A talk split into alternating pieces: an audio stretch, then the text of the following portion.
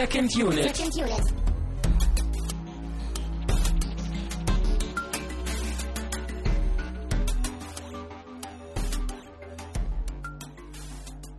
Hallo zusammen und herzlich willkommen zum El Pacino Monat auf Second Unit. Ich bin Tamino Mut und ich bin wie immer im Wohnzimmer von Christian Steiner. Hallo Christian. Guten Abend, Tamino.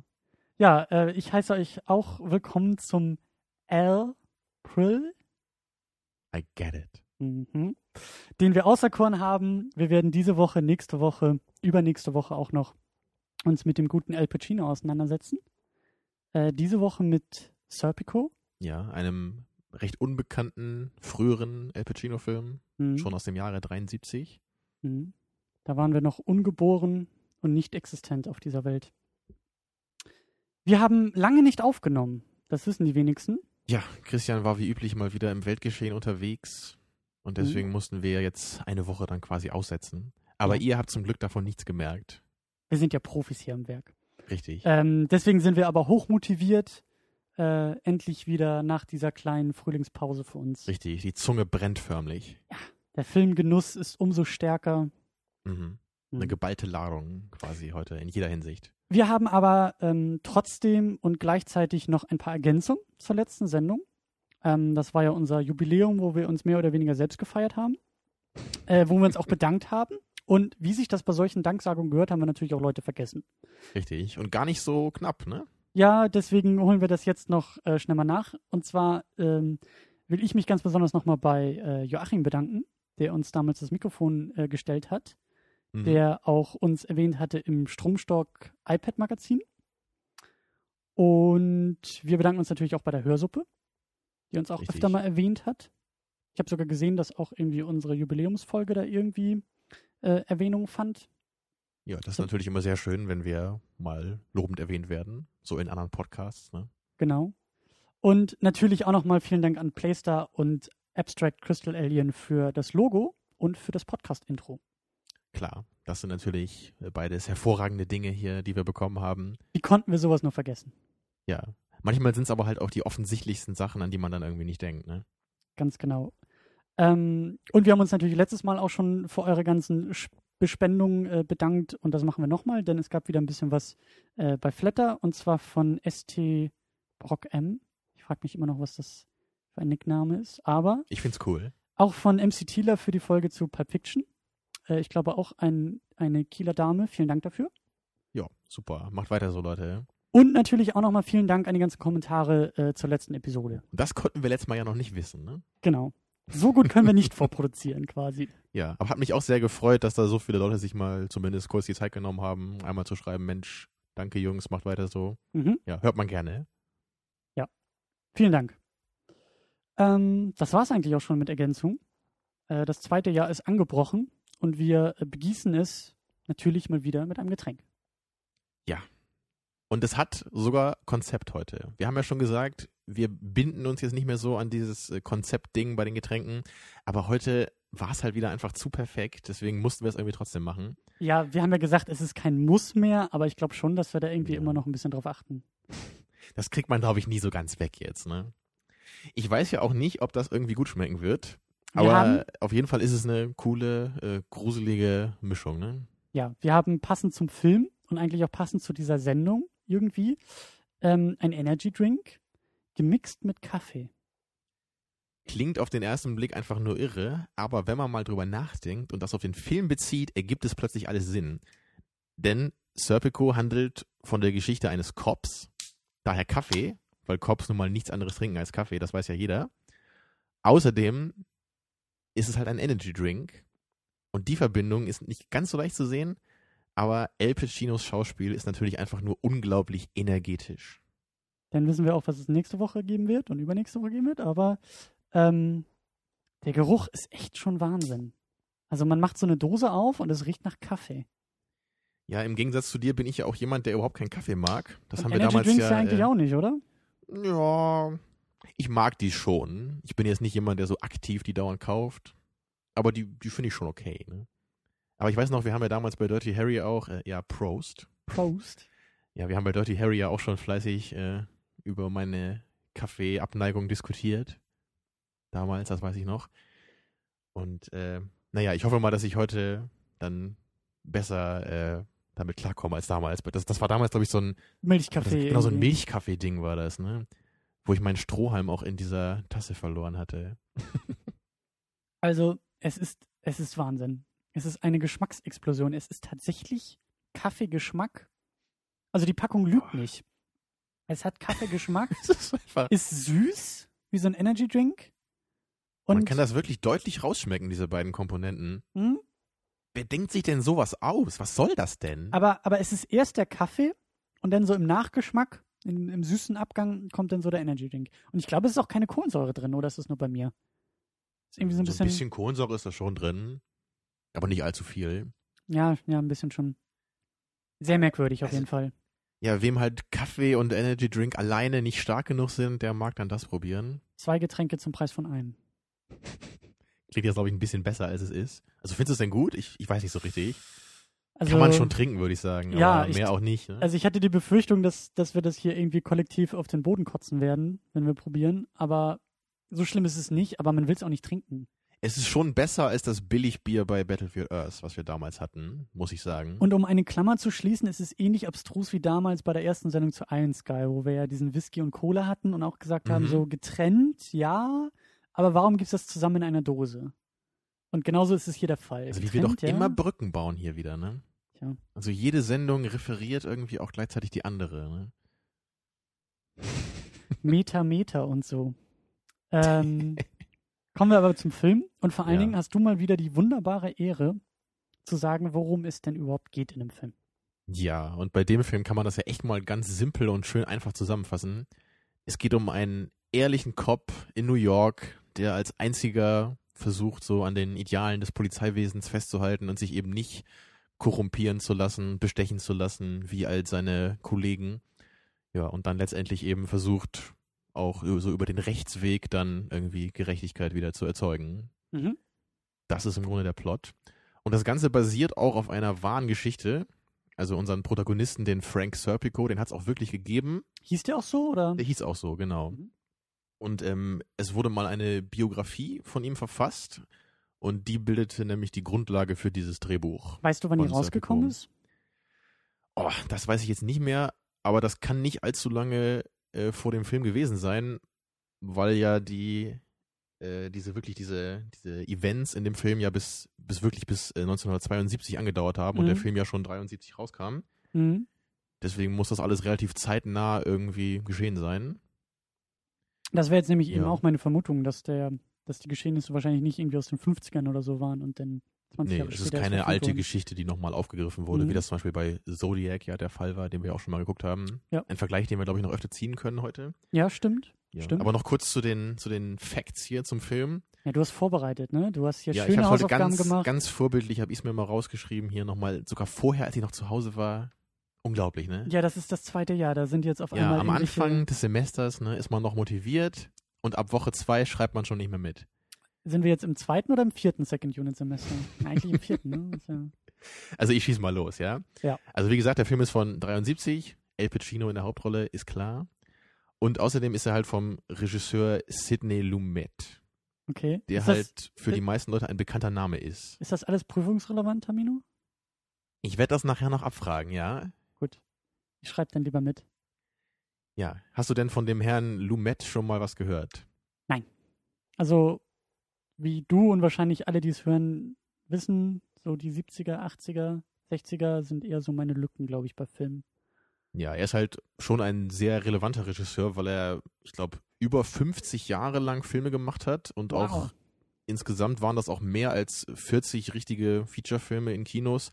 Er hat auch eine Menge Kram noch im äh, TV gemacht, was ich jetzt auch alles gar nicht kenne. Mhm. Aber es gibt zumindest einige sehr bekannte Wer Werke, von denen man mal gehört haben sollte. Und allen voran ist da halt 12 Angry Men zu nennen. Das war auch sein erster Kinofilm aus dem Jahre 57. Das sollte dir aber auch was sagen, oder? 12 Angry Men? Irgendwas, aber ich glaube auch nur, weil du mir mal von dem Film erzählt hast. Das ist natürlich traurig zu hören. Aber wir sind ja auch wieder am Anfang des neuen Second Unit Jahres. Da müssen wir natürlich gleich wieder hier so der Tritt in die Magengegend. Es ist ja äh, Welt- und, und Stadt bekannt, dass ich Indiana Jones nicht kenne. Ja, Also schlimmer geht's nicht mehr. Ja, wahrscheinlich. Obwohl halt 12 Angry Men halt mindestens genauso relevant ist, wahrscheinlich in filmhistorischer Hinsicht. Ist halt ein ganz bekannter Film eigentlich. Ist halt auch nach so einem Theaterstück. Es geht einfach nur um zwölf Geschworene. Der ganze Film spielt in einem Raum. Ja. Und es geht halt um einen Fall, den diese Geschworenen halt aufrollen. Und das ist halt ganz toll gemacht mit Henry Fonda in der Hauptrolle, den, den du noch kennst hier aus Spiel mir das Lied vom Tod. Ne? Mhm. Stimmt, da hattest du mir damals auch von erzählt. Das kann sein, ja. Daher weiß ich von dem Film. Ja. Ja, also großartiger Film, gerade als Kinodebüt von Sidney Lumet. Also tolles Ding, kann ich nur empfehlen. Ist natürlich optisch nicht gerade extravagant, aber von der, vom Schauspiel, von den Charakteren so, von der Story cool gemacht. Mhm. Des Weiteren zu nennen wären dann noch äh, Dog Day Afternoon, der ebenfalls mit Al Pacino ist, auch gemeinhin so als Von wann ist der? relativ großer Klassiker gehandelt wird. Das habe ich jetzt nicht auf meinen schlauen Zettel geschrieben. Der kommt aber auch so aus der Mitte der 70er. Ich glaube Also sechs- nach 76 Serpico. oder so. Ich glaube, der müsste kurz nach Serpico rausgekommen sein, ja. Okay. Können wir dann ja im Artikel nachreichen hier zur Sendung. Jedenfalls auch durchaus empfehlenswert. Geht so um einen Banküberfall. Al Pacino raubt mit einem Kollegen zusammen die Bank aus. Ist also ein, so ein Crime-Drama Mhm. durchaus empfehlenswert, aber gehört für mich nicht unbedingt zu den stärksten Pacino-Filmen. Also eher so ein Ding, was ich im guten Mittelfeld ansiedeln würde. Aber auf jeden Fall relevant. Und dann habe ich mir noch als drittes hier notiert äh, den Film Network. Kommt auch aus den 70ern und das ist so eine Mediensatire, die auch von vielen so als ganz großer Klassiker gehandelt wird, die mir persönlich aber gar nichts gegeben hat. Mhm. Ähm, es geht da um so einen ganz abgedrehten ähm, Talkshow-Moderator, glaube ich, oder so ein, so ein ich glaube, so ein Radiosendungsmoderator war das oder irgendwas, irgendwie sowas, so ein, so ein Medientyp. Und der dreht halt irgendwie durch so ein bisschen. Ja. Und dann machen sie halt so eine, so eine Sendung mit ihm im Fernsehen, wo Aber- er halt dann irgendwie nur so abstruse Reden hält und, naja, so dieses, weißt du, er wird quasi von den Medien so richtig missbraucht, ne? Man zieht diesen, diesen verrückten Typen halt so als so ein, als so eine vernünftige Show auf, ne? Und das ist halt so diese Satire in diesem Film. Aber die Fortsetzung hat er ja auch nicht gefallen. The Social Network. Ja. Ja, nee. Naja, ist nur meine persönliche Meinung. Also ist auch ein relevanter Film. Viele finden den sehr toll. Ich fand den sehr oberflächlich, was halt bei vielen Satiren auch oft der Fall ist. Ja, Geht's ja. halt eher so um die Umsetzung. Aber ich hätte mir da irgendwie ein bisschen, ein bisschen mehr Tiefe gewünscht, ne? Ein bisschen mehr so, mehr, mehr Tiefgang in dieses äh, TV-Ding, so in diese Szene. Naja. Aber so viel zu Sidney Lumet. Äh, für Al Pacino war der Film halt auch noch äh, wichtig, weil das sein erster Golden Globe-Gewinn war. Und außerdem Mhm. auch eine Oscar-Nominierung war drin für ihn als bester Hauptdarsteller. Hat er leider nicht gewonnen. Naja, kann man nichts machen. Der Film hat auch noch eine zweite Oscar-Nominierung bekommen für Best Adapted Screenplay, was er ebenfalls nicht gewonnen hat. Mhm. Naja, aber immerhin nominiert. Kannst du, du bist ja eher so der Fachmann, was Al Pacino angeht, den vielleicht noch ein bisschen ähm, verorten? Also, das war ja schon einer der frühen Pacino-Filme. Mhm. War es der erste Film von ihm, mit ihm? Ach, nee, der Pate ist ja noch ein bisschen älter, ne? Oder? Und wann ist, Ist der Pate? Der Pate ist doch noch, ist das nicht von, nicht von 71 oder so, der erste? Ja? Ich dachte, der wäre eher so Mitte 70er. Also ich glaube, der Pate war Pacinos erste richtig große Rolle. Das hätten wir mal nachgucken sollen vorher. Äh, das kann ich auch, also das ärgert mich jetzt nur wirklich. Das werde ich Ja, jetzt guck doch mal nach hier, du hast doch dein, dein cooles, äh, wie heißt das Ding? iPad? Genau. Heißt das so? Ja. Ja, aber na klar, ich meine, in den 70ern, das ist halt natürlich Al Pacinos sehr frühe Phase. Da war er natürlich trotzdem schon ein bekannter Schauspieler. 72 der erste Pate. Siehst du, habe ich doch recht gehabt. Aber er war natürlich damals noch nicht so die Hausnummer, wie er das heute ist. Und halt so ein paar Klassiker eben, wie halt Scarface zum Beispiel oder eben auch Heat, Ja. die haben einfach natürlich noch gefehlt. Ja. Die haben dann noch ein paar Jahre gebraucht, bis die rauskamen. Wir werden aber über Pacino eher gegen Ende nochmal noch Ja, mal der wird ausführlicher, glaube ich, reden. Der wird sich natürlich jetzt auch über die nächsten Wochen irgendwie als wiederkehrendes Thema dann erstrecken, weil wir natürlich auch versuchen jetzt eben die einzelnen Rollen aus verschiedenen Zeiten von ihm halt dann zu vergleichen, sein Schauspiel so gegeneinander abzuwägen, ne? um Ja. am Ende dann eben die Frage beantworten zu können, kann man daran zweifeln, dass Al Pacino der beste Schauspieler aller Zeiten ist? Nein. Ja. Aber wir wollen das Nein nochmal bestätigen in den nächsten drei Wochen. Hier. Zweifel sind immer erlaubt. Nicht dabei. Doch, auch dabei. Doch, ähm, aber wir werden uns äh, in den nächsten Wochen noch ein wenig dazu prügeln. Ähm, lass uns ein wenig über den Film Serpico erstmal reden, ähm, bevor wir auch über Pacino reden werden und vor allen Dingen ein bisschen über den Inhalt. Also der Film war dir ja auch überhaupt kein Begriff, oder? Also Oder hast Nein, du schon mal irgendwie nein. was davon gehört? Nein, nein. Deswegen äh, war auch so ursprünglich mal meine Vermutung, dass das so quasi der Durchbruch für Pacino. Äh, also deswegen hat mich das jetzt gerade ein bisschen gewundert. Ich dachte, der wäre jetzt irgendwie so ein, zwei Jahre noch vom Paten gewesen. Ach so, also ich glaube halt wirklich, der Pate war Pacinos richtig großer Durchbruch. Ja. Und dann ist seine Karriere richtig durchgestartet. Wobei sowas ja auch immer dann fraglich ist, ne, wann Filme gedreht werden. Es kann auch sein, dass als er Serpico gemacht hat, der Pate vielleicht noch gar nicht rauskam. Weißt du?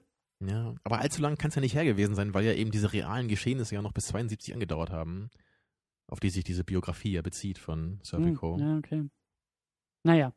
Äh, aber darüber wollen wir nicht spekulieren. Ähm, Nee, ich wollte halt nur noch mal äh, wissen von Nee, dir, aber ne, dass also- du halt den Film nicht kanntest und ich wollte halt auch sagen, ich, ich habe den Film halt damals auch nur mal gefunden, als ich halt ein bisschen in Al Pacinos Filmografie gestöbert habe, weil ich eben noch mal so ein paar ältere Werke halt mal sehen wollte, ne, wo er ein bisschen jünger ist. Und da ist halt mir der dann ins Auge gefallen, weil der halt generell gute Bewertungen bekommen hat und ist ja einfach auch ein cooler Film. Kann man nicht anders sagen, würde ich sagen. Ich Film mit Problemen, aber auf jeden Fall solide. Ja, und ähm, ich würde eigentlich aber schon sagen, um das Fazit vielleicht vorwegzunehmen, dass der hauptsächlich heute noch durch Pacino relevant ist. Ich Das würde ich auch sagen. der Film ja. selbst, die Geschichte selbst ist jetzt, wie du sagst, ist okay, der hat jetzt gut. nicht irgendwie neue Maßstäbe gesetzt in Cinematography oder Musikeinsatz oder sonst irgendwas. genau, Nee, das ist einfach ein Film, wo Al Pacino wirklich zeigen kann, was er kann. genau das. Deswegen guckt man den Film. genau In das. erster Linie.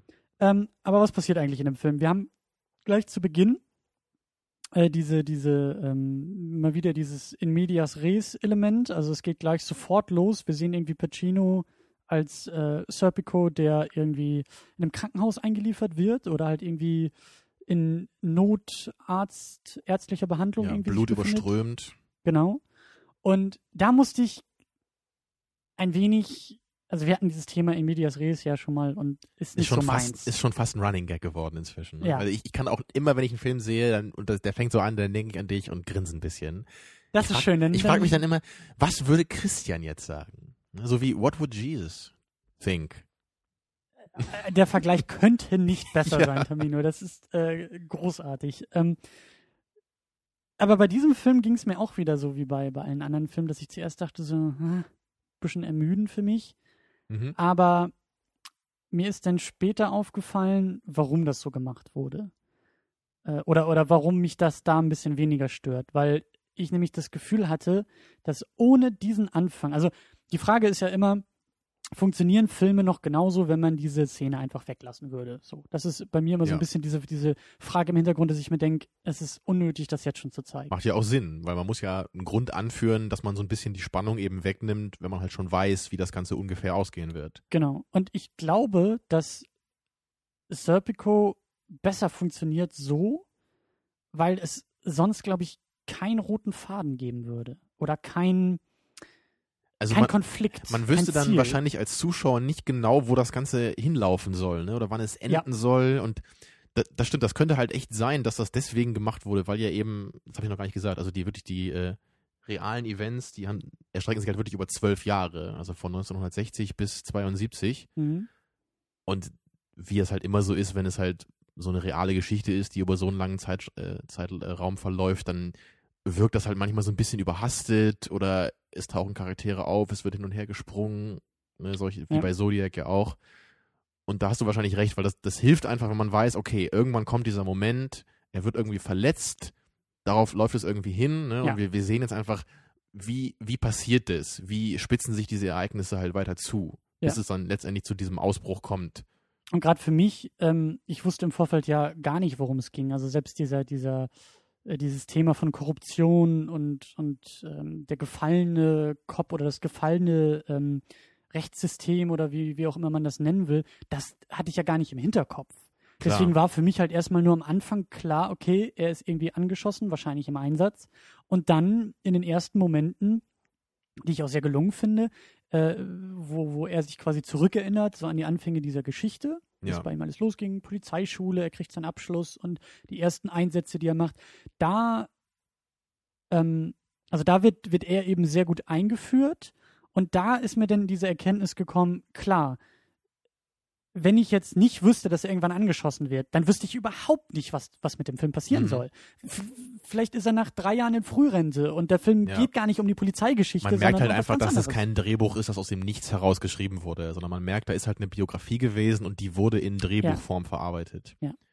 Und ich finde es halt auch hier ganz schön gemacht, so dieser, dieser Rahmen einfach, der dadurch gebildet wird. Der Film fängt halt da an, wo er auch aufhört.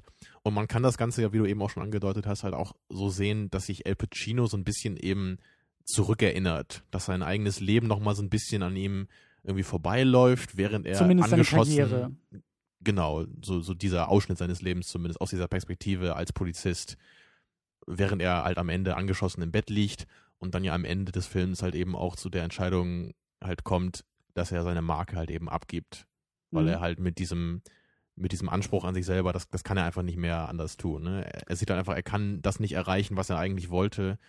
Und also wenn man den Film halt so sieht, macht es halt irgendwie auch, auch einfach Sinn, dass halt diese Ereignisse, ne, die wir jetzt halt sehen, auch in seinem Kopf irgendwie nochmal Mhm. passieren. Mhm.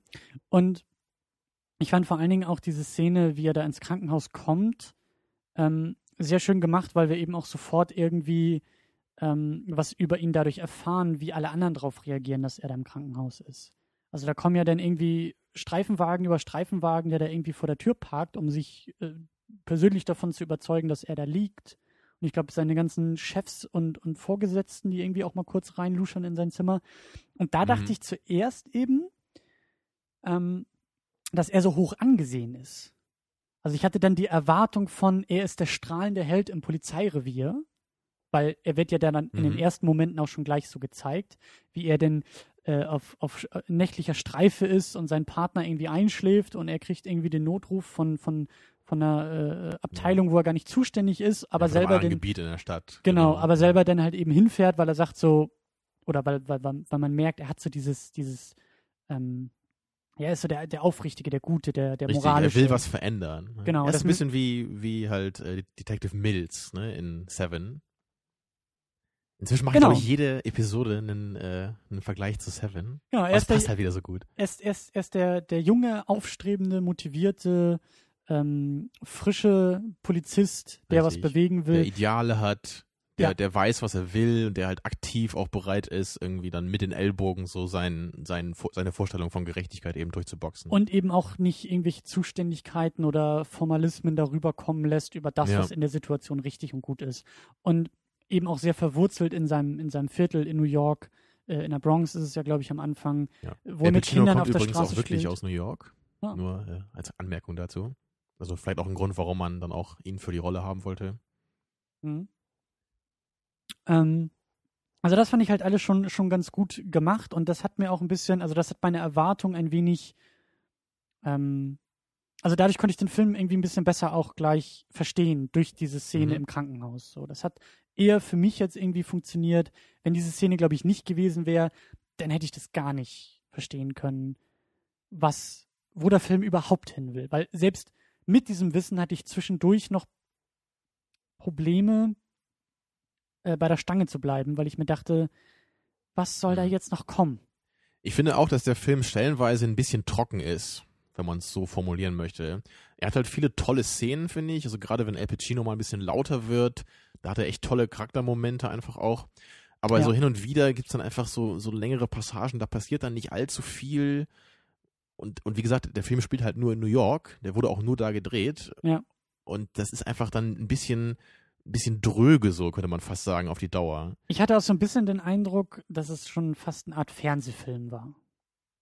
So ein Film, der von dieser biografischen Geschichte lebt, wie du sagst, der Mhm. nicht viel ja, gar nicht so aufbricht. aufwendig inszeniert ist, ne, Genau. so eher so sehr bodenständig gemacht ist, einfach nur durch diese Story eigentlich lebt, ja, und halt durch El Pacino. Ja. Also er ist fast im positiven Sinne so ein Fremdkörper in dem Film, finde ich, weil er halt durch, durch diese unglaubliche Ausstrahlung, die er einfach hat, so alle anderen Charaktere halt in jeder Szene so an die Wand spielt. Ja, Obwohl die jetzt auch nicht unbedingt schlecht sind, die anderen Schauspieler, aber da ist halt niemand dabei, der halt so unglaublich im Gedächtnis bleibt wie er. Ne? das war besonders in der Szene mit seiner zweiten Frau oder Freundin, äh, fand ich das schon, fand ich dieses Gefälle des, der, der Schauspielerei sehr deutlich, wo sie Mhm. irgendwie dann äh, ihn verlassen will und irgendwie rumheult und er, glaube ich, nur so zwei Sätze auf den Tisch haut und, das an und sie dabei schon an die Wand spielt. So, das ist, Mhm. äh, das geht so in die Richtung, was du meintest. Ähm, ja, also schon sehr, du sagst dröge, ja, aber schon eher nüchterner Film irgendwie. Es Ja. gibt keine, keine großen Verfolgungsjagden, das ist kein Actionfilm. Er ist auch nicht wirklich clever in irgendwelchen Momenten, um jetzt irgendwie nochmal Seven heranzuziehen, wo man sagt, Ja, wow, Gerne. allein diese Geschichte, ja, das hätte alles noch äh, auch, auch mit, mit Mhm. 10.000 Dollar verfilmt sein können. Nur dieser Kern, die Geschichte ist schon großartig, das Drehbuch sozusagen. Und das ist bei Serpico jetzt auch nicht so der Fall. Also schon El Pacino, die Leistung, das Schauspiel, der Typ, Mhm. den er da spielt und was er da macht, das ist so wirklich das Highlight in diesem Film. Dröge ist wahrscheinlich auch ein bisschen hart formuliert. Aber ich bin ja auch gerne Ja. kritisch gegenüber Filmen, die ich sehr gerne mag. Ähm, ich glaube, das liegt halt auch so ein bisschen daran, dieser Eindruck, dass es manchmal so ein bisschen trocken halt ist. Ähm, Es liegt halt daran, dass, dass dieses Drehbuch sich halt sehr stark darauf beschränkt, ähm, die Charakterentwicklung von Serpico ins Auge zu fassen, so in den Fokus zu stellen. Wir sehen halt wenige Szenen, die irgendwie so den Zuschauer so richtig bei der Stange halten. Und genau wie du sagst, halt sowas wie Verfolgungsjagden oder dass wir halt sehr viel sehen, was er in seinem Job halt irgendwie macht, dass er halt sich Kriminelle irgendwie verfolgt oder solche Dinge. Das ist halt sehr, sehr sparsam eigentlich in diesem Film eingesetzt. Viele Szenen spielen halt auch auf dem Polizeirevier oder in Büros, Ja. wo er halt irgendwie mit Leuten dann redet und versucht irgendwie seine, seine Wünsche dann irgendwie durchzukriegen und er stößt halt überall immer nur auf, auf Ablehnung und er, er schafft es einfach nicht durchzukommen. Das ist ja wirklich dieser, dieser Fokus dieses Drehbuchs. Diese ganzen Probleme, die sich halt immer von der Obrigkeit irgendwie ihm entgegenstellen. Und das ist natürlich jetzt optisch gesehen einfach nicht äh, toll zu inszenieren letztendlich.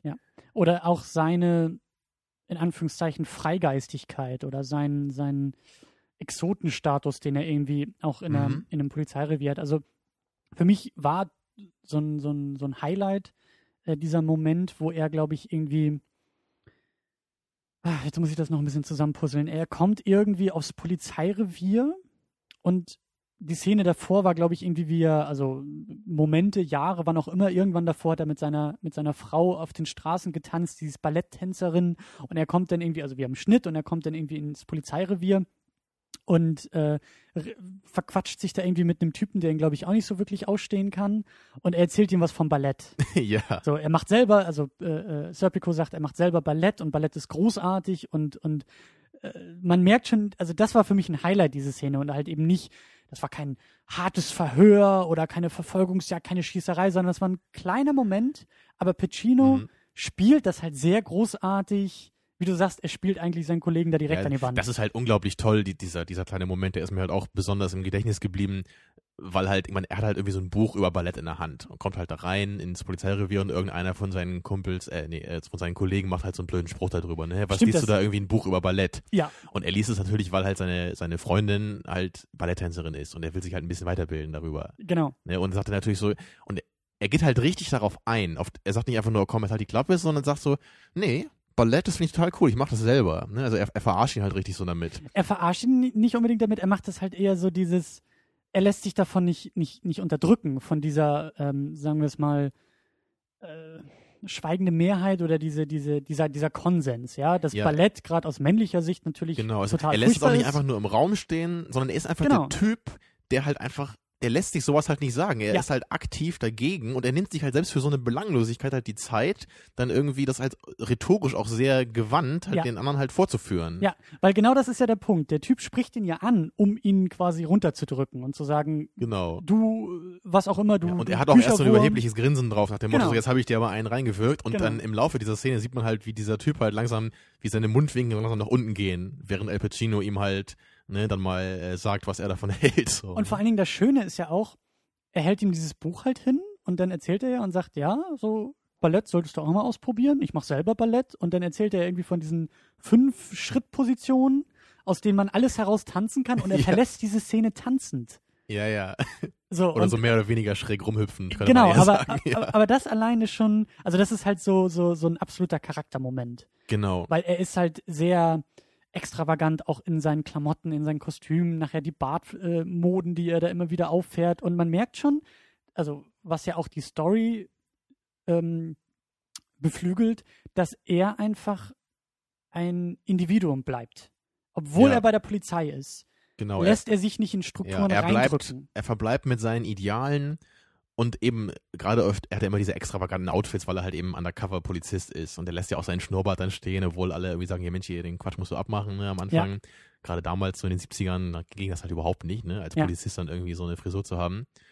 Und das, das ist natürlich auch echt cool, ähm, gerade weil halt, also das finde ich halt sehr schön bei diesem Film, dass halt eben, ich habe eben schon gesagt, El Pacino wirkt einfach auch durch sein Schauspiel wie so ein Fremdkörper und halt diese anderen Aspekte, die betonen das halt noch mehr. Ja. Und oft ist es ja eigentlich bei einem Film eher so, dass man sich an sowas stört, wenn irgendwie so gewisse Schauspieler so völlig rausfallen. Und das, mhm. das sorgt dann eher dafür, dass man das Ganze nicht mehr so richtig als eine Geschichte irgendwie so verinnerlichen kann. Aber hier ist es halt sehr schön, weil es im Grunde ja auch genau darum geht, dass El Pacino eben und sein Charakter Serpico halt völlig aus dieser Masse, aus dieser, aus dieser korrupten Einheit da halt herausstechen und auch nie Teil davon werden. Ja. Und deswegen ist das Ganze einfach ein sehr schönes Bild so. Ja. Genau Übrigens das. noch eine ganz witzige Geschichte zu dem, zu dem Bart von El Pacino, weil das ist auch sein echter. Also manche Leute, die das Cover mal gesehen haben, da sieht man ihn ja auch drauf mit seiner riesigen Haarpracht, ne, mit seinem sehr schicken Bart. Und äh, der Film wurde halt größtenteils rückwärts gedreht, damit man halt dann von Szene zu Szene äh, immer den Bart so ein bisschen verkleinern konnte, bis er dann am Ende halt ganz weg war. Also quasi für die erste Szene dann. Ne? Ja ja, ganz schön, dass man das halt eben nicht irgendwie mit so einem Fake-Bart gemacht hat, sondern echt dann überlegt hat, okay, die Szene muss dann genau dann gedreht werden, ne, mit dem Bartwuchs. Und dann kann man halt auch nicht sagen, da müssen wir noch mal ran, ne, sonst mhm. muss man noch ein Jahr warten, bis der Bart wieder so gewachsen ist. Aber da sprichst du schon was Richtiges an, nämlich ähm, den Aufbau des Filmes.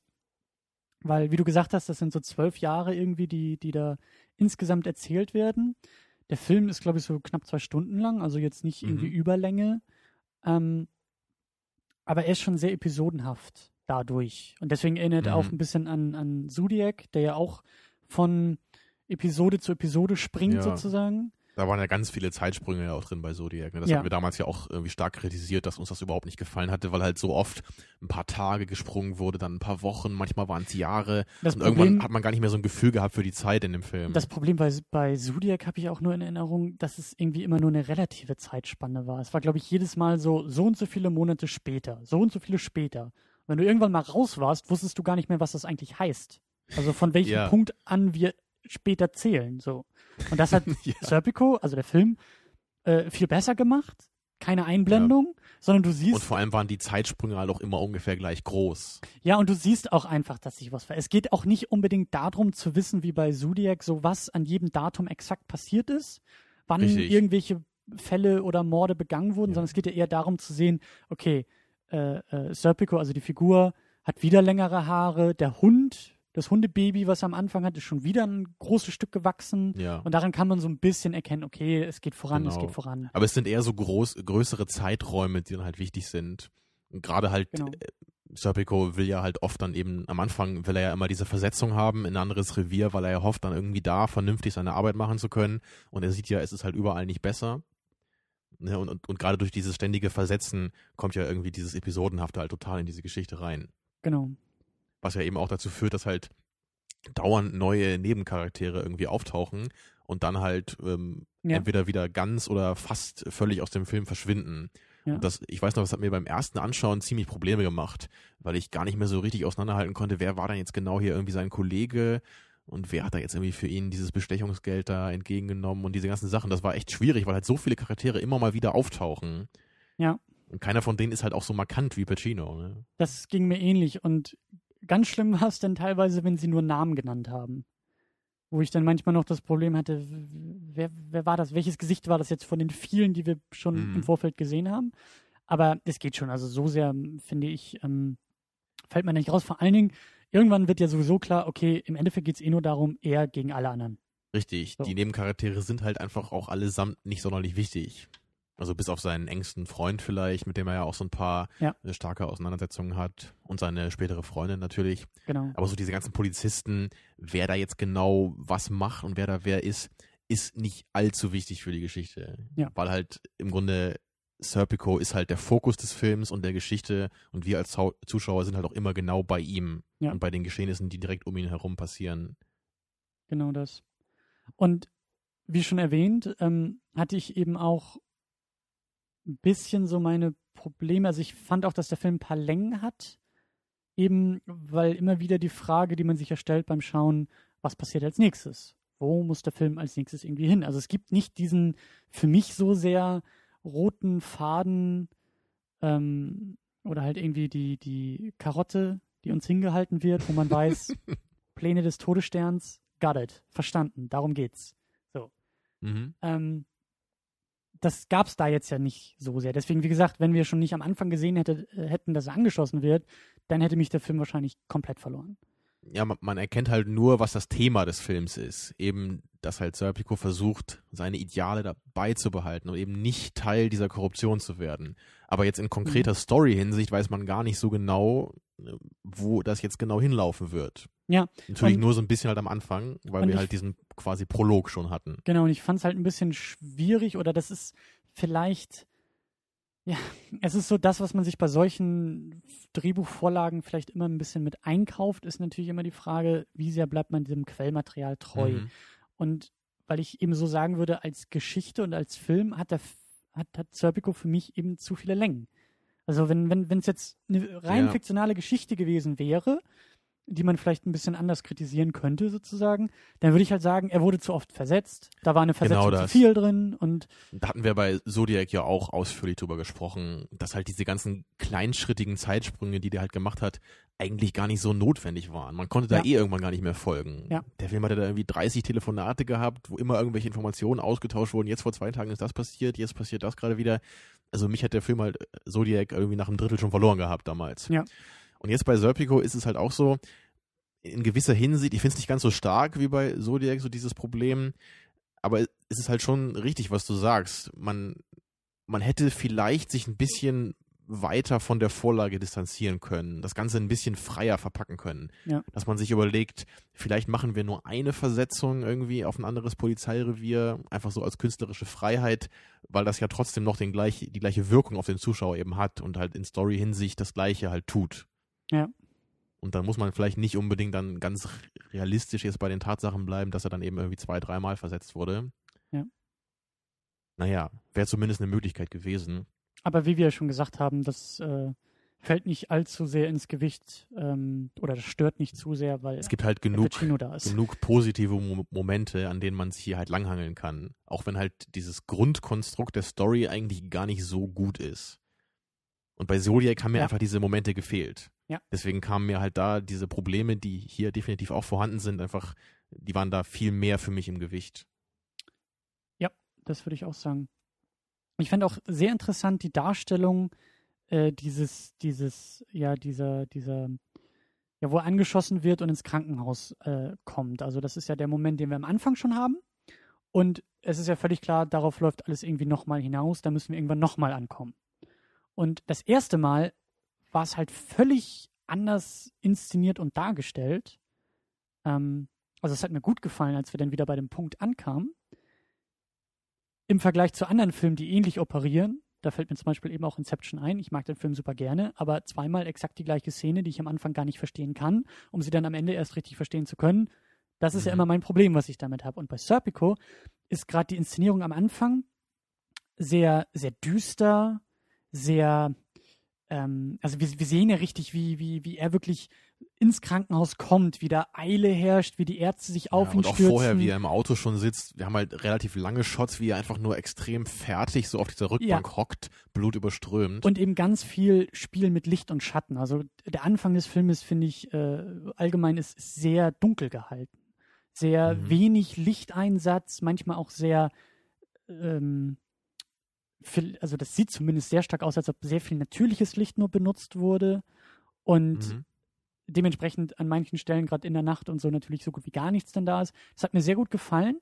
Und dann kommen wir zu dieser Szene wieder und die Perspektive hat sich quasi verändert. Also am Anfang sieht es ja noch so aus, sieht das alles sehr dramatisch aus und durch diese fehlende Vorgeschichte, die wir ja erst danach dann sehen, können wir alles ja noch gar nicht deuten. So, wir Mhm. wissen gar nicht, ist er überhaupt ein Cop, ist er irgendwie ein Gangster, was, was, was soll der im Krankenhaus? Dann, wenn wir alles verstehen, wie es darauf hinläuft, haben wir eine ganz andere Darstellung davon. Das ist alles sehr viel undramatischer, nüchterner. Wir sehen, wie er angeschossen wird. Dann haben wir, glaube ich, irgendwie Schnitt zum Krankenhaus und da herrscht gar keine Hektik. Da ist nichts dunkel. Da ist er schon wahrscheinlich mehrere Tage oder Wochen schon im Krankenhaus. Also wir Ja. überspringen quasi das, was wir am Anfang sehen. Und das wirft das für mich eben auch in ein ganz anderes Licht. Weil jetzt haben wir quasi durch den Film, den wir durchlaufen, verstehen wir, wie er quasi gefallen ist dabei. Ja, Diese, diese Szene, diese Einweisung ins Krankenhaus ist quasi seine eigene Niederlage. Was uns die Anfangsszene gar nicht so sehr suggeriert. Weil, ja. Also wie gesagt, das wissen wenn man es halt weiß, kann man es halt eben auch darin sehen. Eben Genau. Durch seinen, durch seinen Ausdruck.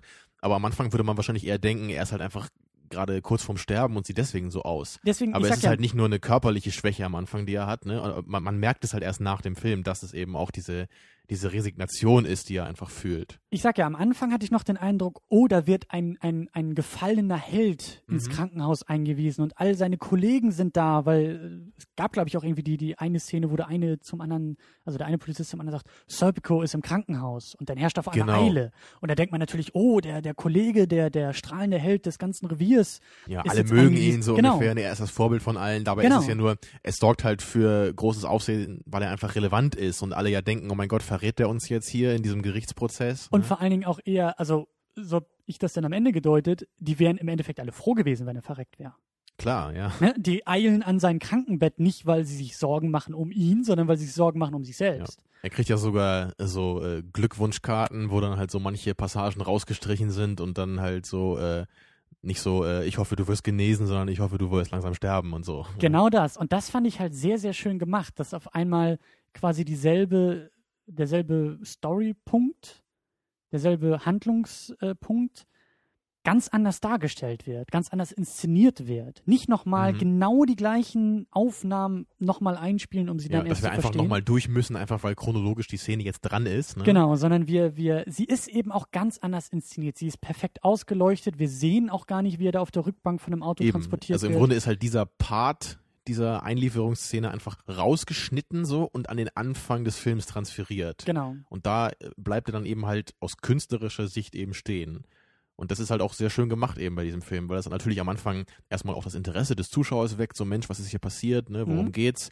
Und halt gleichzeitig auch eben in dieser künstlerischen Hinsicht sehr schön gemacht ist, dass man halt eben die gleiche Szene am Ende erst richtig deuten kann. Dass wir Mhm. am Ende erst richtig verstehen, was wir eigentlich gerade gesehen haben. Und das ist ja eben auch das Schöne dann, ähm, wie er denn da im Krankenhaus aufwacht und da irgendwie sein, sein Vorgesetzter, ich weiß gar nicht mehr, wer, wer das war, aber er erreicht ihm ja seine Marke, seine Polizeimarke, Mhm. die Serpico gar nicht mehr haben will. Und wenn du ja Ja. eben diese Szene nur am Anfang quasi gesehen hättest und dann als nächstes, also wenn, wenn du dir selber Gedanken oder wenn ich mir Gedanken gemacht hätte, nach, nur nach den ersten fünf Minuten des Filmes, und du sagst zu mir, okay, die Szene danach ist, wie irgendwie sein Chef reinkommt, ihm, ihm seine Polizeimarke gibt. Da hätte ich natürlich gedacht, da werden Orden verliehen, da ist irgendwie der strahlende Held, wie gesagt. Oder, oder die Marke gibt ihm Kraft, diese Genau. Krankheit zu überleben. Ne? Er, er krallt sich an die Marke und das ist das, wofür er gekämpft hat. Nein, er, er will sie nicht mehr haben. So, das ist, und das finde ich halt echt schön gemacht. Das ist nicht pompös oder so, sondern es sind echt so kleine Details, die der Film dann eben äh, auch, auch ohne Pacino jetzt direkt äh, sehr gut macht für mich. Ja. Ja, das am Ende war ja so ein bisschen der Dirty Harry-Moment. Ne? Am Ende, der, der Held muss irgendwie die Marke wegwerfen, weil einfach das System nicht das erfüllen kann, was eigentlich sein eigenes Ideal ist. Ja. Aber noch ein anderer äh, schöner kleiner Moment äh, ist auch am, An am Anfang zu finden. Der Film hat viele äh, schöne kleine Momente. Aber das war halt so ein, so ein Ding, wo halt ähm, Serpico zum ersten Mal seinen Polizeidienst antritt. Da kommt er in dieses Präsidium rein und er sieht an der Wand, so, das ist nur so ganz kurz gemacht, da ist so ein Plakat äh, vom irgendwie von einem äh, Streifenpolizist des Monats oder so, ne? Und dann sieht man ihn halt, wie er da so raufguckt, ne? Ist halt ganz kurz nur. Und dann kurze Zeit später sitzt er halt in der Einsatzbesprechung. Und man sieht halt, wenn man genau hinguckt, so ein bisschen seine, seine Pupillen, seine Augen, die gucken halt ab und zu zu diesem Typen hin Mhm. ne, weil er einfach, es ist halt so ein bisschen das, was er ja auch sein will. Er Mhm. will ja eigentlich auch der, der gute, au- aufrichtige Polizist sein. Und er guckt sich den anderen halt so ein bisschen an, einfach weil er schaut so, was ist das für ein Typ? Wer ist das eigentlich? Ne? Ich, ich möchte auch, auch so sein, auch Mhm. der, der richtige, perfekte Polizist sein. Mhm. Das, das ist einfach so, so schön, so locker leicht eingeflochten, diese Dinge. Das muss nicht so ganz deutlich gemacht werden, aber für den aufmerksamen Zuschauer, ne, der sieht dann nicht einfach nur, okay, er fängt jetzt irgendwie an bei seinem Polizeidienst und das war's, ne, sondern Mhm. man hat trotzdem immer noch was zu sehen. Oder genau auch später, ähm, ähm, als er sein, sein äh, auf der Shooting Range da ist, weiß gar nicht, wie man das auf Deutsch nennt hier, ne? sein, sein äh, Pistolentraining macht da. Ne? Mhm. Das sieht man ja auch vorher, wie er halt ganz normal dieses Training halt macht und in der späteren Szene ist es halt so, dass er halt diese, die, diese, diese äh, Pappwand, auf die man da schießt, so an sich ranfahren lässt, während er halt darauf schießt. Mhm. Ne, so als, als wäre das halt dieses, dieses Übel, was auf ihn zukommt und er mit aller Kraft halt versucht, es aufzuhalten, aber seine Kugeln gehen quasi durch das Papier durch und er kann es halt nicht stoppen. Mhm. Ne, Also mit so, mit so kleinen, ganz ähm, realistischen Momenten wird halt so schön was von seinem Charakter einfach noch ein bisschen visualisiert dadurch. Ja, und, und auch ähm, der Umgang von ihm oder, oder seine Beziehung zu Frauen. Also gerade seine erste Frau, seine Mhm. erste Freundin, die spricht er direkt irgendwie nach dem Gottesdienst war es, glaube ich, an. Die gehen irgendwie beide in die Kirche und er ist irgendwie der, der, der junge äh, ähm, Serpico mit seinem Motorrad und er holt sich die hübsche Blondine gleich ran und weißt ja, du, die fahren, 60er, ne? Genau, und er reißt sie gleich halt auf und man merkt so wirklich, auch noch bei ihm, das ist so, er ist noch, er ist noch so ein bisschen Lebemann. Er, er, er, Er lebt ist einfach noch auch wirklich. lebensfroh so. Genau. Er genießt das Leben noch, er ist ja auch glücklich zu dem Zeitpunkt, weil er kann ja endlich seinen Polizeijob machen, das will er ja. Das ist ja genau sein Wunsch. Ja. Und das ändert sich natürlich dann im Laufe der Zeit immer mehr. Und dann eben nachher bei seiner zweiten Frau oder Freundin äh, oder Freundin, er hat ja glaube ich nie geheiratet, das war ja auch Ja, manchmal so das ja Thema. immer, ne? aber genau. das ging ja dann nie. und, und da merkt man dann ja auch, wie die sich da irgendwie im Streit auseinander bewegen, so Ja, weil halt quasi. Serpicos ganzes Leben ist halt nur noch dieser Konflikt mit dieser Autorität. Ja, und dieser Verfall, der das Ganze so aufmacht. Weißt du, so am Anfang ist er, wie du sagst, so, er lebt und er lebt gerne und er ist lebensfroh dabei und dann verfällt das Ganze Ja. eben auch so in seinen Beziehungen, die er dann einfach nur scheitern sieht und, und verliert, so. Ja, da hätte ich mir auch gewünscht, dass das vielleicht noch ein bisschen mehr betont wird. So gerade bei der zweiten Frau, die hat man schon relativ wenig gesehen. Ja. Und ich glaube, so diesen, dieser Moment, als sie ihn verlässt, der war eigentlich sehr schön gemacht, auch in diesem Café. Aber der hätte noch besser funktioniert, wenn man sie noch ein bisschen länger gesehen hätte in dem Film. Oder auch bei der ersten Frau fand ich das auch ein bisschen schwach. Da war für mich nicht so sehr, Die Chemie so eine- so da? Oder nee, aber du? eher so die, die Wandlung. Also er hat für mich danach nicht wirklich eine Wandlung durchgemacht. Oder also das, das schien für mich so, als ob ihn das nicht weiter irgendwie betrifft. Weißt Ja, du, es war nie wieder ein Thema da. Ne? Genau, Seine, das ist nicht jetzt im Umgang Ja. mit der nächsten Frau irgendwie angedeutet oder äh, irgendwie aufgegriffen. Das war so, als ob es nie Das passiert liegt wäre. halt, wie vorhin von mir schon mal angedeutet, eben einfach an dem Fokus dieses Drehbuchs, was sich halt fast ausschließlich auf diesen einen Aspekt seines Lebens kon äh, konzentriert.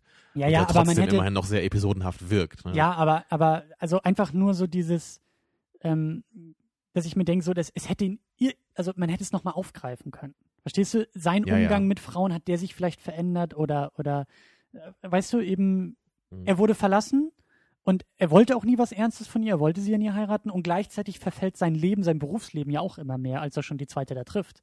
Also das, das meine ich so. Das war alles so ein bisschen, ein bisschen Mhm. wenig einfach nur. Schön dabei ist natürlich trotzdem, dass halt dieser Gegensatz von seinem Privatleben zu seinem Beruf halt dadurch immer deutlich herauskommt. Ja, ja. Weil er ja in dem Beruf die ganze Zeit versucht, wirklich perfekt zu sein und seinen, seinen Job in bestmöglicher Weise zu erfüllen und dabei halt dann selber gar nicht merkt, wie er halt im Umgang mit seinem Freund zum Beispiel oder mit seiner, mit seiner Freundin dann halt zu einem ziemlichen Idioten halt verkommt, weil ihn halt nur noch dieses Polizeiding halt irgendwie geistig ähm, Ja. äh, festhält und er merkt halt gar nicht mehr, wie, wie unangemessen er sich einfach gegenüber seinen anderen Freunden halt verhält.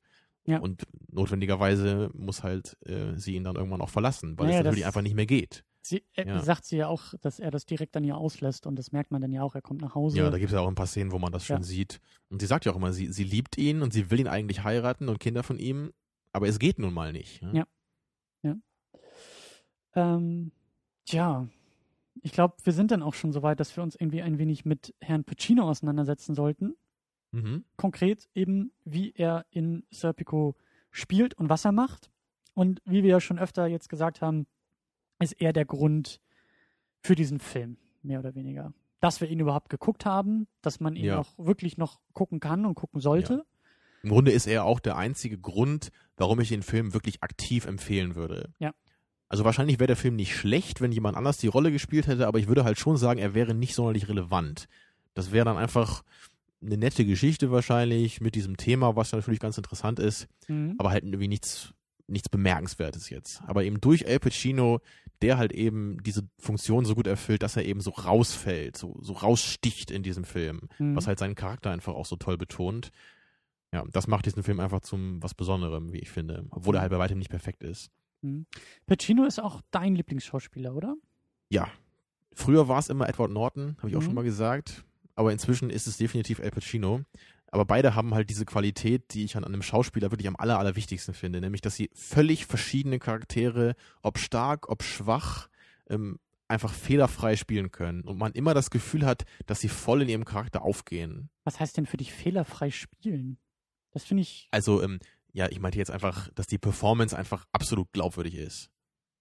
Das heißt für mich fehlerfrei spielen. Dass man nicht immer denkt, Das heißt ah, das würde jetzt aber irgendwie dieser Mensch nicht so sagen in dem Punkt oder so. Weißt du, das wäre für mich ein Fehler in der Performance. Ein Fehler im Spiel. Gut, da könnte man dann aber vielleicht irgendwie auch versuchen, also wenn du sagst, was gesagt wird, müsste man wahrscheinlich ja eher dann. Nee, wie es gesagt okay, wird. So. Okay. Ähm, jetzt hatte ich gerade noch eine andere Frage, habe sie aber auch schon wieder vergessen. Genau, ähm, du sagst äh, glaubhaftes Spiel und in dem Spiel aufgehen. Äh, du willst dann eben aber auch von einem Schauspieler, ähm, du willst nicht den Schauspieler sehen. Also das, was du, glaube ich, DiCaprio öfter auch vorwirfst, dass du sagst, Ja, genau. es bleibt für dich immer DiCaprio, nur jetzt in einer Man, anderen man Rolle. vergisst irgendwie bei DiCaprio, also ich zumindest, ich vergesse halt nie, dass es halt eben DiCaprio ist. Das hat ja, Ja. Mike von äh, Red Letter Media halt auch schon mal gesagt. Das habe ich mich, hab ich mich sehr wiedererkannt, als, als die halt den ähm, Django Unchained reviewed haben. Und da gibt's halt ein paar Schauspieler, so bei denen mir das halt aktiv auch so auffällt. Aber dann halt eben im Gegensatz, Edward Norton oder Al Pacino, da vergisst man einfach irgendwann, dass das ein Schauspieler ist. Man hat nur noch diesen Charakter im Kopf, den sie spielen. Mhm. Und das beeindruckt mich einfach total. Mhm. Ähm, ich weiß nämlich echt nicht, ob mir das bei Al Pacino so geht oder nicht. Also, weil mir jetzt nur so aufgefallen ist, er spielt ja irgendwo doch sehr stark, auch bei den Filmen, die wir jetzt so ausgesucht haben, das geht von den Figuren, von den Charakteren thematisch doch relativ in eine Richtung. Ich kenne halt noch mehr Filme als du, äh, Okay. deswegen, ähm, ich kenne halt noch ein paar du- andere Beispiele, wo er halt sehr stark eben aus, aus dieser Rolle rausfällt, die wir jetzt heute eher gesehen haben. Okay, kannst du da vielleicht zumindest ein paar Titel irgendwie erwähnen oder so ein paar Nuancen noch, noch, noch mehr erwähnen, wo du sagst, ähm, gerade das Verletzliche oder so, dass du da. Also wir gehen ja auf jeden Fall nächste Woche nochmal darauf ein, wenn wir halt Insomnia gucken. Mhm. Und da spielt er meiner Meinung nach einen Charakter, der schon in gewisser Weise ein bisschen ähnlich ist, Mhm. aber halt auch noch sehr viel stärker eben diese schwache Seite halt hat, die er halt heute nicht so gezeigt hat. Und in Donnie Brasco zum Beispiel, sollte der gewinnen, kann man das auch sehen. Den haben wir ja für die letzte äh, Ausgabe des El Pacino-Monats hier äh, zur Auswahl gestellt. Mhm. Da spielt er halt ähm, einen, einen, einen sehr ungewöhnlichen Charakter, weil er eben auch nicht die Hauptrolle hat, sondern er spielt halt so einen, so einen Wise Guy, ne, so einen Typen von der Mafia, eher so einen relativ kleinen Gangster einfach. Er ist halt so ein bisschen so der getretene Hund in dem Film. so Ja. um seine Rolle ist so ganz platt zu umschreiben. Und auch das glaubt man ihm total. Wobei man ja jetzt, wenn man irgendwie so Filme wie Heat oder Serpico kennt, da denkt man gleich an Al Pacino wirklich an dieses riesige Charisma. Ja. Ne? Und man denkt an diese, an diese Momente, wo er schreit und laut ist und wo ihm halt so der ganze Screen gehört. Und das ist halt bei Donnie Brasco halt gar nicht so. Und das ist halt trotzdem total glaubwürdig. Da spielt er halt echt so den, den armen kleinen Gangster, auf dem alle halt irgendwie rumhacken Mhm. und der halt in seinem Leben einfach nie was richtig hingekriegt hat. Aber das ist dann doch eher so ein bisschen nuanciert in den Unterschieden, oder? Also, weil ich immer nur, wie gesagt, ich kenne ich kenn Donnie Brasco nicht, äh, Scarface habe ich auch nicht gesehen, aber das sind für mich, also es, Al Pacino ist für mich thematisch irgendwie immer in dieser Cop, Gangster, Mafia-Welt. Und deswegen finde ich das halt so ein bisschen Also einfach nur von den Rollen. ist eher in der früheren Phase so, würde ich sagen. Okay, also im, weil- Im Laufe weil- seiner Karriere gab es halt immer mehr auch diese Rollen, wo er halt auch für diesen Typen gecastet wurde, der halt sehr fertig ist und sehr kaputt ist Mhm. und total erschöpft so. Es gibt noch so einen anderen Film, der mir jetzt gerade nicht einfällt vom Titel. Ist auch nicht sonderlich gut gewesen, aber da spielt er halt auch so einen, so einen richtig fertigen, ähm, der ganze Film ist auch total irre. Aber da, da ist er halt echt so, also das ist nochmal so äh, Insomnia hoch 10 quasi sein Okay. Charakter. Er, er irrt da halt nur durchs Bild und äh, ist halt richtig fertig. Ne? Und, und auch das glaubt man ihm halt total. Mhm. Aber da bin ich gespannt, so in den nächsten, in den nächsten äh, Episoden und auch in der nächsten Zeit. Es wird mit Sicherheit nicht das letzte Mal gewesen sein, dass wir uns jetzt mit Pacino beschäftigen. Also auch über Ja, den L.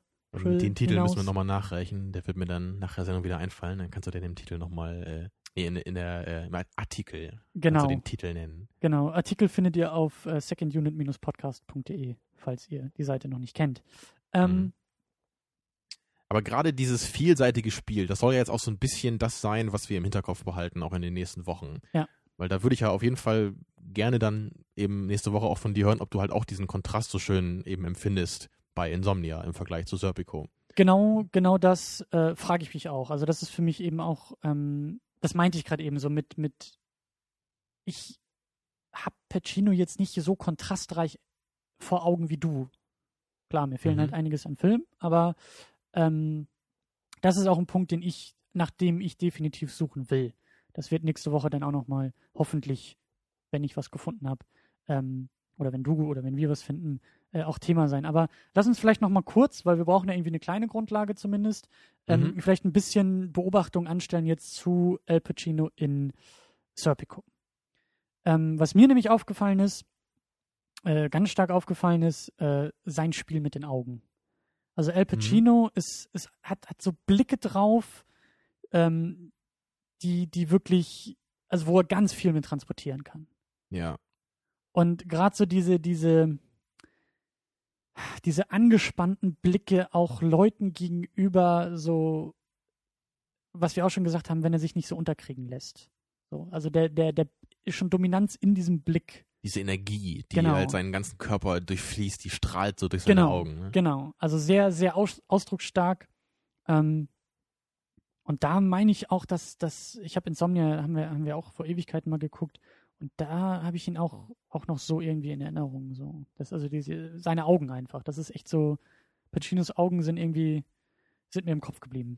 Hm. Die haben Eindruck hinterlassen. Ja, wobei ja Insomnia eher halt diese Müdigkeit halt von ihm hat. Ja, ja. Ne? Er ist ja immer kompetent und ein sehr fähiger Polizist da, aber halt im Laufe der Zeit geht er ja immer weiter unter. Ne? Dazu dann Mhm. nächste Woche mehr. Aber das kommt auch durch die Augen da halt sehr schön rüber, Mhm. die halt aber da eher so schwer wirken. Mhm. Ja, mit dem Alter auch. Und also was mir halt bei Al Pacino auch unglaublich toll gefällt, ist einfach seine Stimme. Und gerade wenn er halt dann mal lauter wird, Mhm. das hat für mich ein, eine unglaublich tolle Wirkung, so dieser Klang.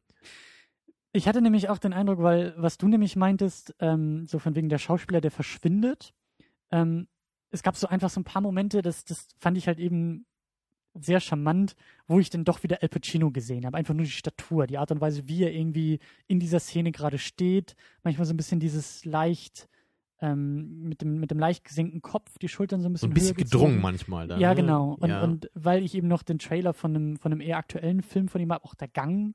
Al Pacino, finde ich, hat so einen ganz markanten Mhm. Gang manchmal ja, drauf. er ist ja auch nicht so groß, ne? deswegen erkennt man das, glaube ich, ganz gut wieder. Aber ich finde auch, und da kommen wir jetzt so in Territorien, die mir besonders schwer fallen, das konkret zu beschreiben, was ich damit meine. Aber er ist für mich wirklich so ein, so ein Schauspieler-Schauspieler. Also er ist so jemand, der, der irgendwie so eine Breite hat. Das, was du vielleicht als fehlerfreies Spiel bezeichnet hast oder so. Aber diese, ich habe das Gefühl, er spielt wirklich, obwohl seine Augen so dominant sind, aber er spielt mit dem ganzen Körper. Er nimmt den Mhm. Raum auch so ein. Und das, also so, so viele kleine Sachen und Nuancen und, und Körpersprache, die äh, pushen ihn für mich auch in eine andere Liga. Also so ein, das meine ich quasi mit dieser Steigerungsform. Ähm, es gibt genug kompetente Schauspieler, die aber irgendwie, ich, ich weiß, wie gesagt, ich kann es nur schwer beschreiben, was da fehlt und was bei Pacino jetzt der Fall ist. Vielleicht, was du auch gesagt hast, diese Energie. Ja, dieses Charisma. Es ist immer schwer zu erklären, woher Charisma genau kommt. Ne? Da Aber ist ja Charisma das ist für mich auch so ein bisschen, so ein bisschen zu schwach. Weil zu Pacino, schwach noch. Naja, äh, auf einen Schauspieler bezogen. Weil ein Schauspieler kann Charisma haben. Die Frage ist, wie setzt er das in den Rollen, die immer wieder Ach so, also du unterschiedlich meinst sind, mit Charisma dann eher was, was nicht unbedingt durch, durch Skill entsteht, sondern Genau. was einfach jemand hat oder nicht hat. ein. Genau.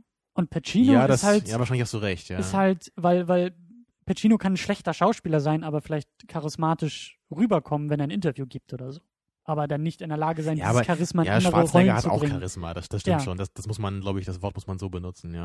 Ähm, aber es ist halt schon irgendwie, also wie gesagt, er ist für mich wirklich ja, auch was du gesagt hast, so diese, diese Momente, wo er auch auf den Tisch haut. Also bestes Beispiel jetzt bei, bei Serpico, wo er am Ende da irgendwie, glaube ich, den, den, einen so einen, so einen letzten relativ großen Handlanger irgendwie verhaftet. So, der, der, den, den schiebt er ja irgendwie da auf seine Polizeistation irgendwie und seine ganzen Kollegen, die er in dieser ganzen äh, ähm, äh, Gambling-Geschichte und diesen ganzen Geldschiebereien irgendwie mit drinstecken die sollen sich ja eigentlich um den vermeintlichen Gangster kümmern. Genau, und die sitzen da alle so und scherzen mit ihm, so nach dem Motto. Genau, und Serpico kommt in den Raum rein und das ist für mich wirklich so ein El Pacino-Moment gewesen, wo allein die, dieses Energiebündel Pacino, was da in diesen Raum reinkommt, alle, das sind fünf, sechs, sieben Leute drumherum, die sich alle auf einmal nur um ihn positionieren.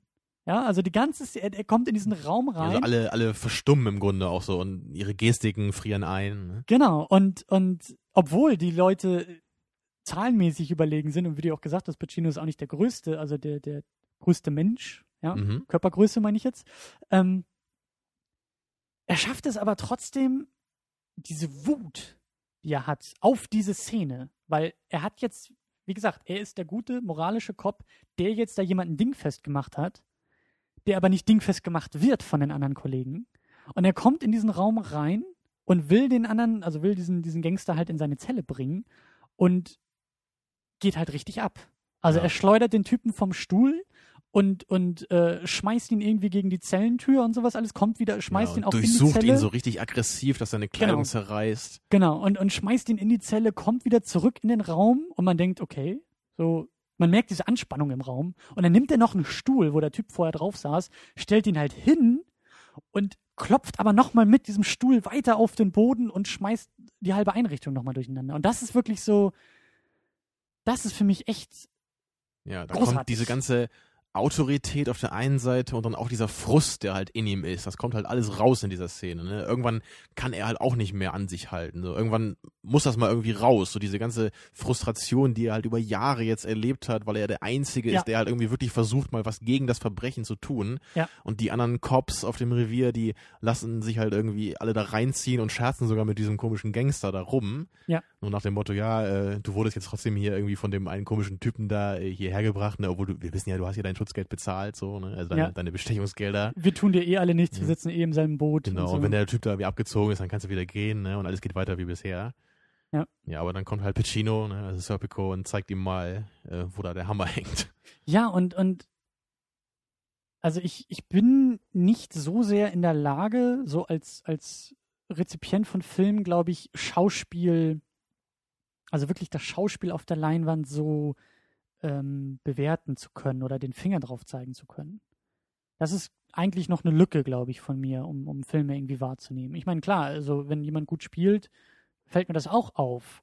Aber ich habe wirklich auch Schwierigkeiten, Lieblingsschauspieler zu benennen, wie du sagst, an irgendwelchen objektiven Kriterien. Das hat so. jetzt auch eine Menge mit persönlichen Präferenzen einfach zu tun ne? und was für eine Art Schauspiel man jetzt irgendwie selber am liebsten mag. Also man, man könnte halt auch sagen, ähm, der beste Schauspieler ist der, der halt ganz natürlich und ganz locker irgendwie wirkt, einfach bei jemandem, der ganz unscheinbar ist. Ne? Weil das halt eigentlich man soll ja nicht ja merken, mal, dass es ein Schauspieler ist. So, wir, ne? haben, wir haben ja auch schon mal öfter darüber gesprochen, in, in Anlehnung an irgendwelche Preisverleihungen, wo, wo es denn heißt Best Acting, wo wir gesagt haben, wenn du Best durch Most streichst, Klar, dann ja. werden Preise vergeben. Und ähm, worauf ich eben hinaus will,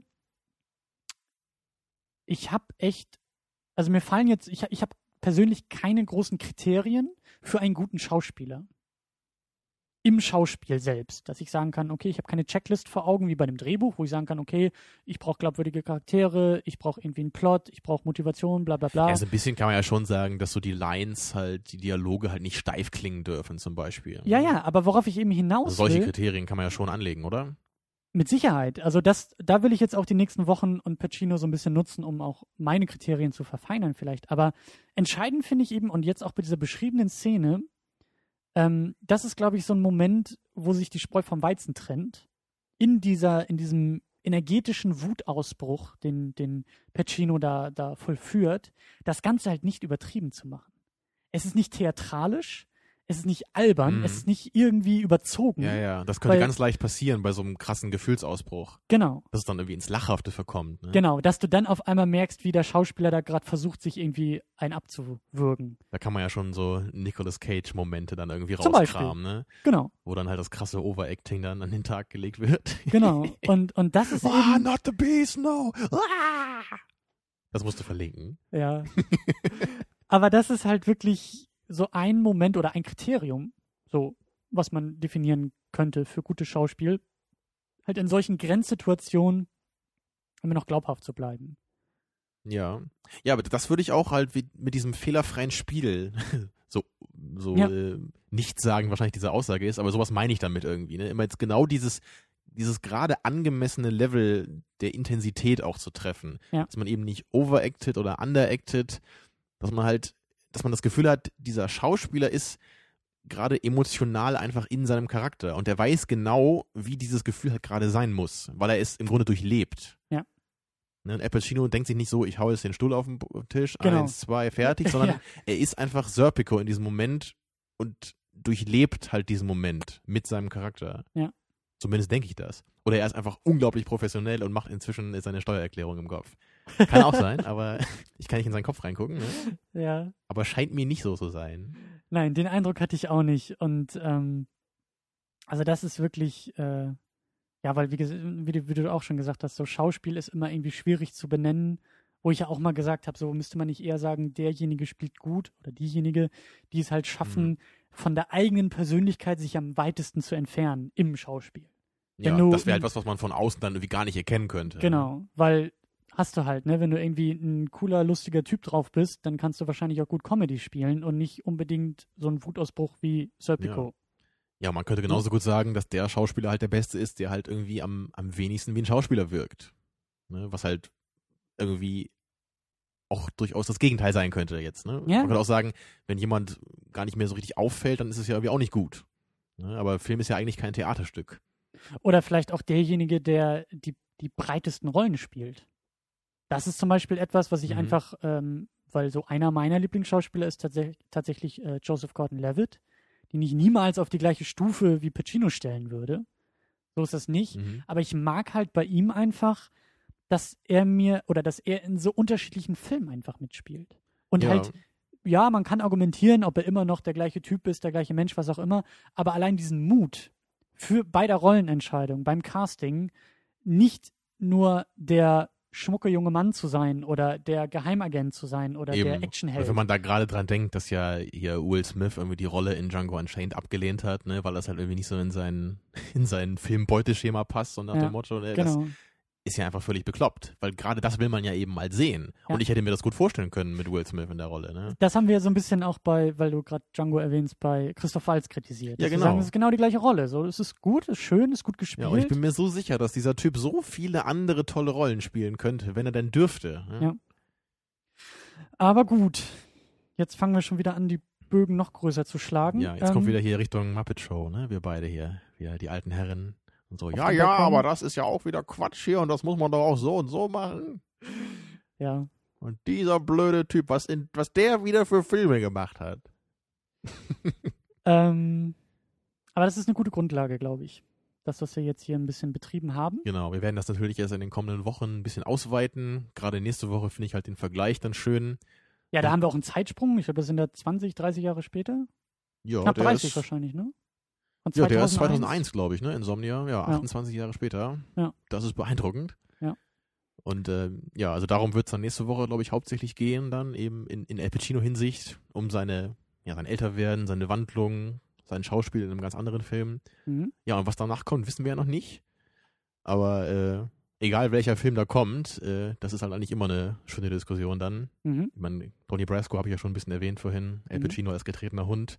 Und äh, Scarface ist natürlich dann auch, da muss ich halt auch eben schon dran denken, weil das halt im Grunde auch eine Performance ist, die jetzt vielleicht nicht unbedingt sonderlich realistisch wirkt, aber für mich Mhm. halt auf so einer künstlerischen Ebene halt einfach unglaublich toll ist. Mhm. Weil halt, also äh, Scarface halt in, also in charismatischer Hinsicht ist Al Pacino da nicht zu überbieten, finde ich. Oder in, in Präsenz auf dem Bildschirm. Mhm. Also da, da zitter ich richtig, wenn ich ihn sehe, da gerade so in der letzten Szene. Also das ist unglaublich.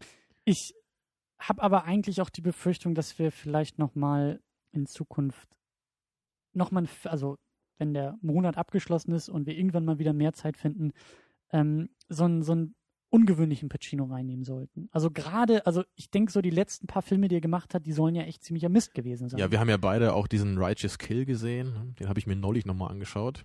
Mit Robert De Niro und Al Pacino. Ach ja. Ja, dieses große äh, Zusammentreffen der beiden Legenden wieder, was ja dann ziemlich gefloppt ist Ja, und ja. Äh, meiner Meinung nach auch durchaus zu Recht. Ich habe den Film komplett vergessen. Also ich der Film- gesehen. also den kriegt man auch nicht mehr ins Mittelfeld, also trotz der beiden Weißt großen du, Namen. Ne? Ich, ich finde, der Gegensatz könnte nicht größer sein, aber ich finde, sowas wie Jack und Jill müssten wir irgendwie mit reinnehmen, weil ich, ich weiß ich halt nicht, ob, so er da, ob er da viel äh, durchs Bild läuft. Ne? ja, aber selbst, aber selbst da frage ich mich Der so. Grund, dass er in diesem Film halt überhaupt kurz zu sehen ist, ist halt schon so, was? Ja, aber davon, davon unab Ja. unabhängig, sondern einfach die Frage, wie spielt er in diesem Film? So, merkt man ihm an, dass er da irgendwie sein aber diesen Film niemals gucken. Das ist auch einer der wenigen äh, Fälle, wo man auch mal sagen kann, das ist kein Film mehr. Oder? Ich weiß es ja eben nicht. Ich, ich, das ist so eine, so eine makabere Neugier, die ich habe. Also das Half in the Bag Review hat mir da echt äh, gereicht, glaube ich. Im Notfall spulen wir auf die Szenen mit Aber Pacino. Es stimmt halt schon, es ist halt irgendwie interessant, das sieht man ja auch bei Edward Norton, also ich verfolge halt immer aktiv mit, was er noch so für Filme macht. Er hat halt irgendwie, also Al Pacino und Edward Norton haben beide irgendwie so in den letzten Jahren eigentlich keine richtig guten Filme mehr gemacht. Ja. Bis auf diesen Moonrise Kingdom vielleicht, den kenne ich ja noch nicht mit Edward Norton. Hm. Aber so, ich, ich frage mich halt immer, wie kann man irgendwie 30, 40 Jahre lang in Al Pacinos Fall im Filmgeschäft tätig sein, viele der besten Filme aller Zeiten gemacht ha äh, haben, ja, und trotzdem irgendwie sich dann für solche belanglosen Rollen hergeben. Das wäre halt eben meine Frage bei, bei, bei solchen, bei so einem Quatschkram wie äh, Jack und Jill. Also- Merkt man, dass er einfach gar keinen Bock mehr hat. Also bei Righteous Kill kam halt auch so ein bisschen manchmal rüber, fand ich, dass er nicht so, Das wird ja auch er wirkte so, als hätte er nicht so richtig Bock dazu Ja, eigentlich. das wird Bruce Willis mittlerweile ja auch immer wieder vorgeworfen. klar, ja. Dass, dass, dass er Filme macht, weil er, und, und man merkt dann auch in den Filmen so, der hat gar keinen Bock da in dem Film. Also es gibt halt auch noch diesen 88 Minutes mit Al Pacino. Der ist halt, glaube ich, von dem gleichen Regisseur auch wie dieser Righteous Kill. Mhm. Den Namen habe ich jetzt vergessen. Aber der soll halt auch noch schlechter sein. Also da habe ich auch schon öfter gehört, das ist echt so ein furchtbares Ding soll das sein. Trotz Al Pacino traue ich mich gar nicht ran. habe ich schon Angst vor. Mhm. Ja, aber ich meine, warum macht Al Pacino das? Der wird doch wohl kein Geld mehr brauchen. Also, oder doch? Weil, du, du warst vorhin bei der Steuererklärung, ja? Da, da vielleicht hat er sie falsch ausgefüllt, als er Serpico gedreht hat und Ja, muss noch nachzahlen die nächsten Jahrzehnte. genau, das war ein Minusgeschäft für ihn wahrscheinlich. Genau. Naja. Ähm, ja, es ist eigentlich unnötig zu sagen, wie wir zu dem Film stehen. Ähm, ich ich fange einfach nochmal an. Äh, er hat mir Mhm. gefallen. Pacino ist großartig und Pacino ist der Grund, warum man den Film schaut. Schauen sollte. Ja, sage ich auch. Pacino ist der Grund, der den Film relevant macht, vor allem heutzutage noch. Ansonsten ist der Film halt relativ bodenständig, relativ, ja, ohne große Extravaganz, ohne große Überraschung in der Story. Mhm. Ich finde halt das Thema per se schon relativ interessant. Einfach so dieser, dieser Idealist umgeben halt von dem ganzen Verbrechen. Das finde ich halt immer ein schönes Thema eigentlich. Mhm. Seven, ne? Auch. Wurde nicht oft genug erwähnt heute, glaube ich. Ja, also deswegen halt von mir durchaus eine Empfehlung. Man sollte allerdings schon gewillt sein, sich auf einen relativ ruhigen Film halt eben einzulassen. Ja. Der halt auch typisch so ist für Sidney Lumet eigentlich. Gerade halt auch was diesen Musikeinsatz halt angeht. Ne? Sehr Mhm. sparsam, sehr ruhig. Und in Dog Day Afternoon hat er gar keine Musik eingesetzt zum Beispiel. Also er ist nicht so, Sidney Lumet ist nicht so der Regisseur, der so auf diese, dieses Pompöse eigentlich steht. Mhm. Er versucht eigentlich eher immer durch, durch Story so zu bestechen. Und durch Inhalt natürlich auch. Ja. Gut. Dann bleibt uns eigentlich nicht mehr viel zu sagen, außer dass ihr uns, äh, wie gesagt, bei secondunit-podcast.de finden könnt. Wäre natürlich supi dufte, wenn ihr auch im zweiten Jahr uns irgendwie äh, Bewertung bei iTunes gebt. Bei Facebook findet ihr uns, bei Twitter findet ihr uns, aber am einfachsten ist, wenn ihr auf unsere Seite geht und von da aus dann äh, euch weiterklickt. Ja. Nächste Woche, wie gesagt, Insomnia von Christopher Nolan. Sollte Mhm. jeder gucken, der ihn noch nicht kennt. Sehr schöner Film. Einer Mhm. meiner persönlichen Favoriten. Obwohl der gemeinhin übersehen wird. Ja. Aber du kennst ihn ja auch schon. Ich kenne ihn auch schon, auch nicht unbedingt mein favorisierter Nolan, aber ähm, ein guter Nolan. Ja. Besser als The Dark Knight. Oh, eine polarisierende Äußerung. Gut, in diesem Sinne entlassen wir uns und euch in die Nacht oder den Tag oder was auch immer ihr gerade tut. äh, bleibt uns gesonnen und bis nächste Woche.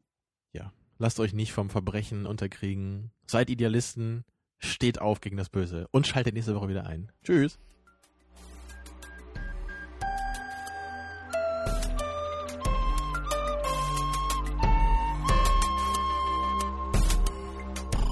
Second unit. Second unit.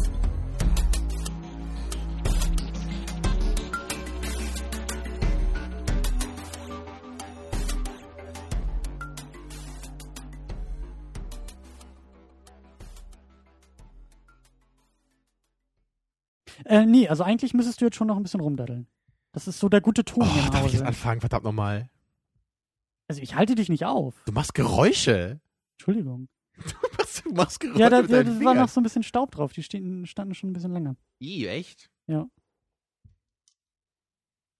Muss auch so gegenklopfen, ne? Also wenn es staubig schmeckt, dann liegt das nicht unbedingt am Getränk. Nee, man klopft ja mal oben gegen. Aber eigentlich soll man an den Seiten gegenklopfen. Das habe ich mal gesehen. in so einer- habe ich doch gerade gemacht. Das hast du mir mal beigebracht. Ich glaube, bei Episode 1 war das. Ja? Episode 1, also du verstehst, was ich meine, ne? Nicht bei ah, bei unserem Star Wars. Prequel. Stimmt, wir müssen irgendwann noch mal eine Episode 0 Ich wusste, machen. dass das jetzt kommt. Wie ist das so gekommen? Ne? Ja, Genau, oder? wir als Kinder dann. ja, genau. Das wäre lustig, ja. Unsere Kinder können das machen. Weil wenn wir eh schon später im Altenheim sind. Mhm. Darf ich jetzt anfangen? Du musst. So, mach dich bereit, ich fange jetzt an.